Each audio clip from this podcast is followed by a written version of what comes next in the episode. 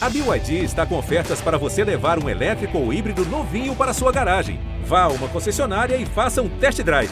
BYD, construa seus sonhos.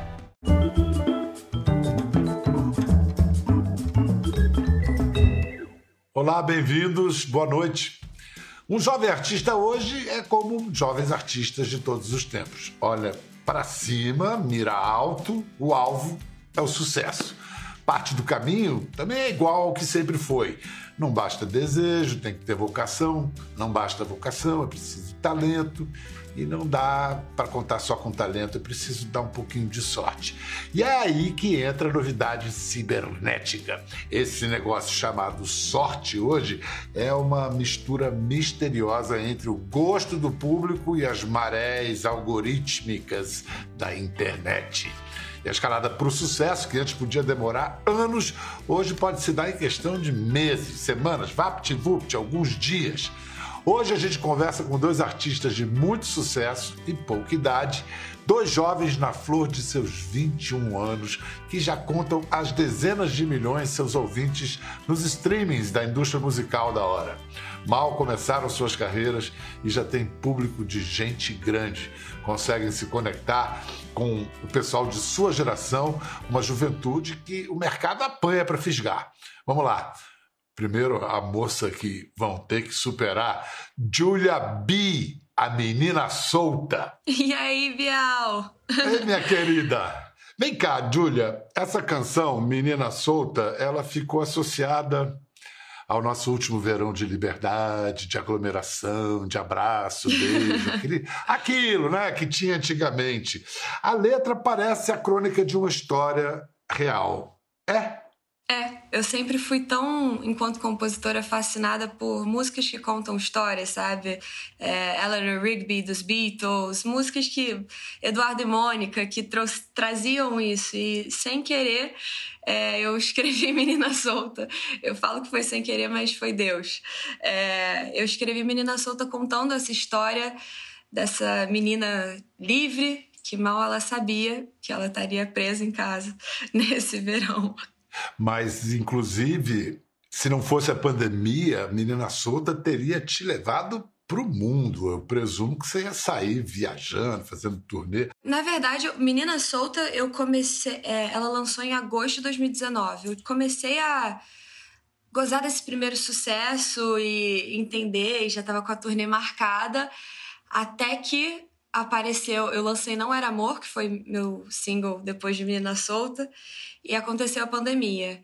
E todo mundo sempre me fala isso, nossa, Júlia, se não fosse pela pandemia, você já estaria aqui, aqui e lá, mas eu também acho que se não fosse pela pandemia, não teriam acontecido tantos dos fenômenos da internet é, que a gente viu acontecer. Se essa vida fosse um filme, que, que foi o que estourou depois de Menina Solta, talvez não teria acontecido se não fosse pelo desafio do TikTok, pause nessa cena. O que eu consegui tirar disso, acho que foi um momento de criatividade, de buscar essa conexão de poder ser, de certa forma, onipresente.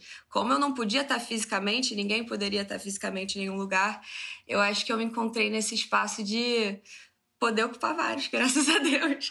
É, é, era um território que você já habitava quando você ia para outros territórios, aí todo mundo teve que ir para o território que você já dominava. E você tá, tá surfando muito bem nessa onda.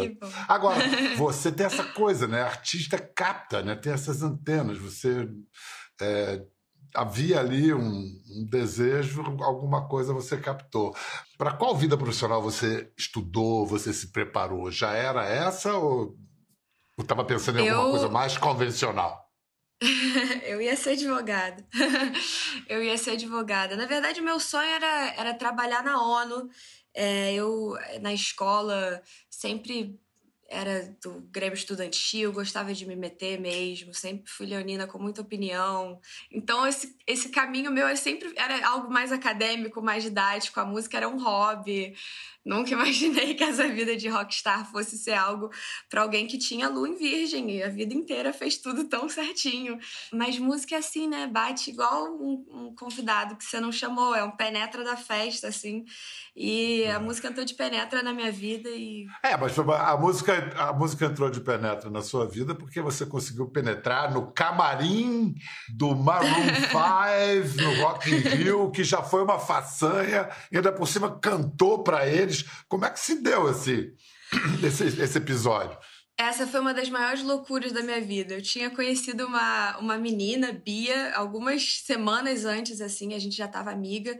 Uma amiga dela ficou doente, ela tava com um ingresso extra pro backstage do Rock in Rio, e ela me liga, assim, eu já tava indo pro festival, ia pro rolê, com os amigos, assim. Abandonei geral na pista, falei, galera, esquece que agora eu tô gigante, tô indo lá pro backstage. E o Maroon 5 já era, essa banda já era a minha banda preferida, já era algo que eu achei que ia ser uma coisa, tira uma foto e vai embora, sabe? Normalmente é, é assim quando o artista é gringo. Mas eles foram super receptivos, conversamos, eu, cara de pau que sou, é, expressei e falei, não, porque às vezes eu canto. Ele, ah, você canta o quê? Oh, I sing, é, I sang She Will Be Loved the other day. Ele, ah, The Song That I Wrote, como se fosse nada, uma música que eu escrevi, She Will Be Loved, um dos maiores sucessos do mundo. E, e a gente cantou junto ali, e foi a primeira pessoa fora do meu mundo, da minha vida, que falou: Nossa, você devia fazer isso da sua vida. É... E uma das únicas, na verdade. Então eu sou eternamente grata, assim, pelo meu Que bênção, né? É, é uma, é uma bênção, assim, excelente para começar assim eles me deram uma confiança muito grande em mim, sabe? O mais importante dali não foi. Eu nem peguei contato dos caras, eles não me ajudaram em nada depois, não, não é que, que aquilo. O mais importante foi alguém ter chegado para mim e falado: Júlia, eu acredito em você, mesmo sem querer. E eu tento muito fazer isso hoje, assim, às vezes quando Uh, o lado bom da internet, né? De tentar achar os covers de fãs e pessoas e falar, nossa, isso tá muito bom, e estimular o. A gente já tem tanta coisa contra os jovens artistas querendo começar o mercado. O jogo tá todo errado para começar, ele já começa contra a gente. Então a gente tem que lutar e fazer de tudo e se ajudar mesmo, sabe? Mas você tem uma estrelinha iluminando aí o caminho, porque logo seu primeiro lançamento foi escolhido para uma trilha sonora de novela né? O Sétimo Guardião. É, como é que rolou essa sorte? É, era, era uma e... música em inglês, né? Too Bad. É, Too Bad era uma música que eu já tinha escrito, eu tinha escrito ela no, no piano, era uma balada super triste, assim, é, outra, outra coisa. Por acaso, é, na Warner Music, que é a minha gravadora, o, um dos diretores da novela estava escutando algumas músicas e ele achou que a música era de uma gringa, porque a música era em inglês. Ele queria a música para a trilha sonora da novela O Sétimo Guardião. É, mas o Sérgio Afonso, presidente da ONU, falou: Nossa, mas essa música nem tá lançada ainda, de uma artista minha que tá. Eu nem lancei ela, ela é brasileira, não sei se a gente vai lançar em inglês ainda. E tudo conspirou pra gente começar essa carreira dessa, dessa maneira. Foi uma faca de dois gumes, porque ao mesmo tempo que entrou na novela, ganhou uma projeção todo mundo achava que eu era gringa. Demorou um tempo é, até Menina Solta e, e aí que a galera começou a entender que era a mesma pessoa com as duas músicas. Isso, isso é legal, ah, de certa forma. Eu, eu sou tão apaixonada por música que poder fazer todos os tipos, mostrar essa versatilidade e te falar que eu acho que ainda nem, nem 10% eu mostrei. Me conta essa lembrança Deve ter sido demais. No palco do Rock in Rio, levada pelo queridão Projota, diante de um mar de gente. O que você lembra? Assim, o que ficou desse momento na sua cabeça? Tudo tudo. Sabe aqueles momentos que você, que você pede para Deus? Eu falo, Deus, guarda, por favor, esse não me deixe esquecer. E eu guardei aquilo ali, parece que tá arquivado, eu consigo dar replay na hora que eu quiser é, na minha cabeça, porque foi um sentimento, uma emoção. Imagina se, se eu ouvir aquele mar de gente cantando com você. É, foi, foi a sua música, né? Foi, foi surreal, ah. assim, o, o, foi o, o momento que eu tive certeza que eu falei, nossa, mas é, era isso aqui que eu queria mesmo. e, e, consegui, depois também de ter tido a história do Rock in Rio dois anos antes, é, de ter tudo começado lá e dois anos depois poder estar no palco do festival um, um ciclo incrível, assim, uma, uma, uma, história bonita que eu quero que continue sendo contada.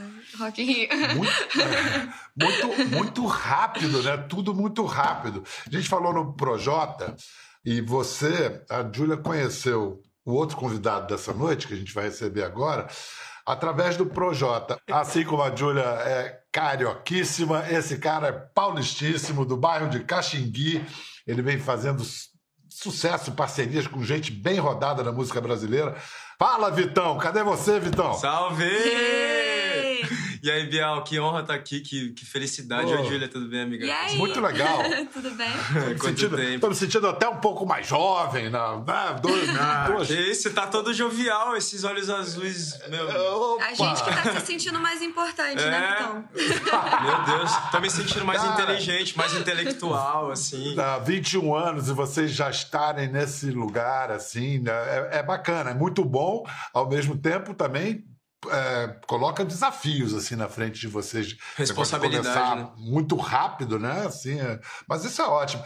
Que borogodó é esse seu, hein, Vitão? Que você já tem parceria com Anitta, Rael, meu brother, Léo Santana, Projota. Pô, meu borogodó acho que sempre foi ser muito sonhador, Biel, desde criancinha, assim, desde muito moleque, mano. Eu lembro que quando eu era sei lá, eu tinha uns 12 anos assim, eu já falava, pô, mano, quero viver da música, quero fazer isso. A minha mãe sempre me apoiou muito assim nesse bagulho do sonho, mas o meu pai ele ainda tinha uma, uma coisa um pouco conservadora de tipo, pô, você precisa ter uma segunda opção, você precisa estudar para uma faculdade, sei lá, fazer um vestibular, ter um, ter um plano B assim, para caso não dê certo.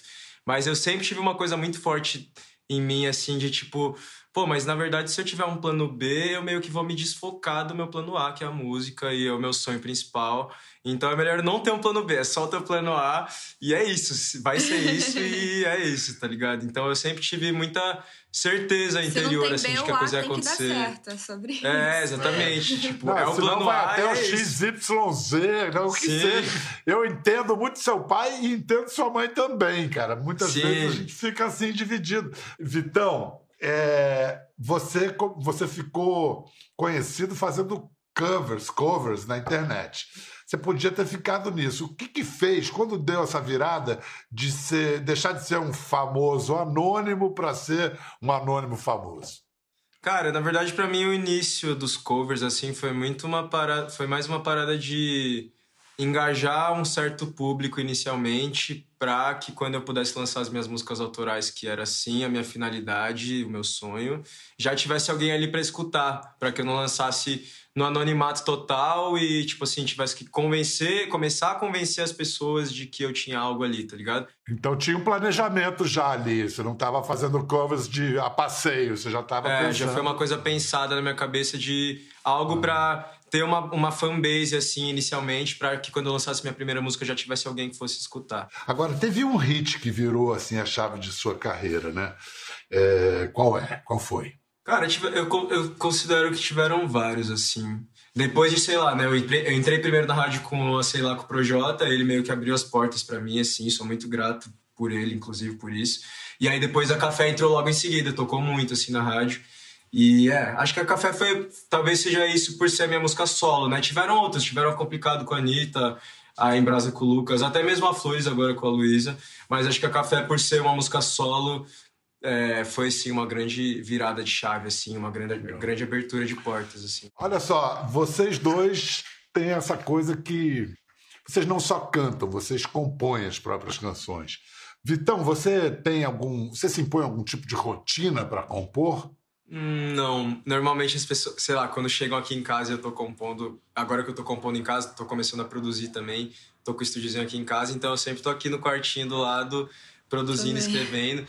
E aí, tipo, amigos meus, até a própria Luísa chega e fala, tipo, pô, você tá trabalhando, não sei o quê, agora era a hora da gente ficar suave e tal.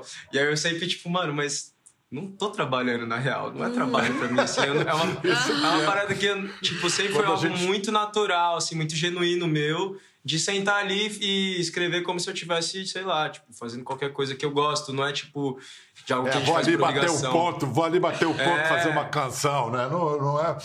Você já falou da Luísa, é, é, é Luísa Sonza, né? A sua namorada, você uhum. chama de namorada, chama de mulher, como é que eu chamo? Porque namorada. a pandemia casou um monte de gente, né? não, não. Tô casado não, tô casado não. Namorada. Namorado, namorada. Mas ela é uma parceira, ela, ela é a primeira a escutar e tal. Também, bastante. A gente escreve algumas coisas juntos também. A gente fez bastante coisa junto pro álbum dela, pro álbum novo dela também. Eu sempre componho muito com a Dai e com a Carol também, que são outras amigas minhas, compositoras incríveis, e cantoras incríveis. incríveis. E a gente compõe junto desde sempre, assim. Então, tem um. Meus amigos têm um núcleo de, de musical de composição muito forte, assim. Eu tô só esperando o meu convite, sabe? Bora, bora, bora, bora, filha. É só fazer a ponte Rio-São é. Paulo. Só precisa eu, fazer eu, a ponte Rio São Paulo. Eu acho que essa convicção aí pode ser abalada aí a qualquer Mas, momento. Mas na verdade, eu nem sabia, eu nem sabia que você escrevia tanto assim, amiga. Eu não sabia que você eu escrevo, escrevia tipo amigo. a Vera assim. Eu, eu, você é no nosso meu... Porra, é isso. Eu sou no mesmo pique, então a gente vai se dar bem compondo, mano. Vem cá, a internet, que é o território que vocês dominam, também tem muita muita maluquice, né? E vocês dois, pô, já sofreram com haters porque ficam dizendo que elegendo culpados para separações de casais chipados, essas coisas. Como é que você lida com isso, Júlia? Depois você me conta você também, Vitão. Com os haters frustrados. Os haters frustrados. É, o tribunal da internet ele é um tribunal sempre ingrato, né? Acho que não tem muito como ganhar e quanto mais cedo a gente entende isso, acho que mais fácil fica pra gente, assim. Tem uma história que eu adoro contar, é, então vou contar para vocês. Teve um dia que eu tava no meio do furacão, tinha acabado de, enfim, eu tava literalmente sem cabeça, assim, querendo responder hater. Sabe quando você se sente injustiçado? O sentimento de você se sentir injustiçado é terrível, sabe? É, é, só quem passou sabe. E eu queria falar tudo, assim, a minha vontade, minha leonina dentro de mim querendo, caraca, eu vou responder esse tweet, vou responder essa pessoa que tá falando mal. A Luísa, enfim, é braba, eu admiro muito ela. Às vezes que eu falo, Luísa, minha filha, você vai, depois ela chuta o balde, pega o balde, chuta o balde, pega o balde. Eu tava no, querendo responder um tweet, já tava lá, fiz, fiz um texto gigante, tava pronto. E minha bateria acabou e de todo o barulho, de tudo que tava falando, de tudo que as pessoas estão falando de mim sumiu, porque eu tava sem bateria e não, não tinha ninguém na minha vida real. E, e eu olhei para o lado, eu vi minha sala, eu vi minha equipe, eu vi minha mãe, eu vi as pessoas da minha família. Eu falei, caraca, é isso aqui que importa, sabe? E, e são essas coisas, esses momentos pequenas, às vezes, que são uma, uma virada de chave muito grande. E para mim foi. Bendita bateria e bendita a sua sacada de entender o que, que a bateria, bendita bateria. significava, que, que, né? O que, que aquilo é, queria dizer. É, uma libertação. E, e você, Vitão, você consegue lidar com injustiça, a injustiça que tantas vezes as redes sociais cometem? É um comportamento de matilha, né? Vira um comportamento é. de matilha, ninguém. Manada. Pra ser sincero, assim, mano, durante. Eu fiquei até mais quieto do que eu deveria em relação a tudo, tudo que aconteceu comigo, assim, com a Luísa, né? Enfim, com o, nosso, com o nosso relacionamento, enfim, tudo que rolou, assim. Eu fiquei mais quieto. Oh, meu... Gilberto tá aqui. Tem, tem, tem alguém ali aparecendo. Tem alguém aqui. Eu fiquei muito quieto, assim, durante muito tempo, porque, não sei, eu não, eu não queria dar, dar ouvidos e dar ibope, assim, para isso também, dar importância para isso. Mas a coisa meio que foi tomando um, uma proporção inimaginável para mim. Eu tive esses momentos também de, de raiva, né? Tipo, a gente fica com raiva de querer responder e xingar todo mundo de volta. Tipo, é uma coisa, acho que, do ser humano, assim, da gente ter essa reatividade.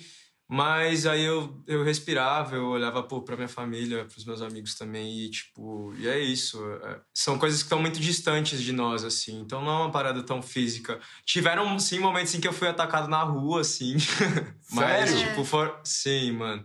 Tiveram. Tem até hoje, assim. Atacado não, não atacado de me, de me socarem sim, na rua, sim, mas, mas assim. Falam besteira. De me zoarem, de gritarem besteira pra mim. Tipo, o Brasil, o Brasil tem muito essa cultura forte, essa cultura de machismo enraizado demais que não permite uma mulher terminar um relacionamento, como você falou, um relacionamento chipado, né? É. E simplesmente continuar, outro, continuar a vida dela, começar outro relacionamento, fazer um clipe. No meu caso com a Luísa, começou com um clipe. A gente gravou um clipe e todo mundo caiu matando muito, falando que ela, xingando muito ela, falando que ela tinha traído o ex-marido dela. Então, tipo, desde aí, antes da gente estar junto, já tava rolando isso, assim. Então não é nem. É antes de, de acontecer o amor, entende? É tipo uma parada os fiscais do desejo, né? Os fiscais é, do as pessoas desejo. não suportam, o brasileiro não é, suporta ver, mano. Fala, Julia. Acho... Não, eu, eu vejo essa, essas situações, eu acho que o Vitão tocou num assunto que para mim é, é, é, muito importante, porque, lógico, foi horrível, irmão, bota fé você deve ter passado por horríveis, mas eu sei que, o que você sabe que a Luísa passou. E, Sim, e eu, eu sei também, eu, eu, eu, vi dela, ela foi uma grande pessoa, assim, para mim, de, de, de ter me ajudado, de ter estado lá comigo nesse, nesse momento. Eu, até desde o começo da carreira, eu falo pra Luísa que eu sou eternamente grata por ela. E, é, e o que a gente tem em comum é que, por mais que a história, o personagem era diferente, tá? Mas a culpa caiu em cima de quem? foi na Luísa, foi na Júlia. E é assim que acontecem a, a, as histórias. Você vê na, na internet como as pessoas não perdoam as mulheres. Eu parei de usar a internet, na verdade, porque eu não aguentava mais entrar em nenhuma rede social. Mas toda vez que eu entrava, eu sempre via o comentário devolve a mulher do Whindersson. E isso ficou muito cravado na minha cabeça, assim, porque é realmente isso, assim, é como se eu tivesse pegado um controle de videogame da mão dele, roubado para mim, e, tipo, a Luísa não teve nenhum senso de escolha, não teve nenhuma liberdade de, tipo assim, galera, terminei meu relacionamento, vou começar outro porque eu sou um ser humano. É muito isso, isso é muito doido, assim. Então, acho que no fim, realmente o que mais me doeu foi ver, tipo, o que foi feito com a Luísa, assim. Enfim, é uma parada que parece meio infinita, assim, tipo, não sei aonde a gente e vai chegar. Até hoje ela tá tendo que se defender sobre isso. Mas ela tá cheia de música maravilhosa aí para responder tudo isso. Ela é isso. E é sempre, é sempre responder com música. Então, essa música que a gente ouviu antes do intervalo, Chamego, é uma parceria com, com o Rael, né? Com o paizão. Você devia olhar o Rael assim, de repente, quando você viu, você tava ali trocando figurinha com o cara. Como é que se deu? Foi assim inspiração, criador e criatura se encontraram, assim? Exatamente, exatamente. Eu sempre, o, o Rael ele é tipo o meu pai musical, assim, é um segundo pai que a vida me deu, só que é um pai da música, assim. E eu costumo dizer que ele é o cara, é um professor para mim. Ele foi o cara que meio que me ensinou a cantar, o cara que me ensinou a escrever, indiretamente sem me conhecer. Mas eu lá com os meus 13, 14, 15, 16, 17, 18, 19 anos, ouvia, tipo assim, sem parar todos os discos, conhecia todas as músicas, fazia cover de todas as músicas.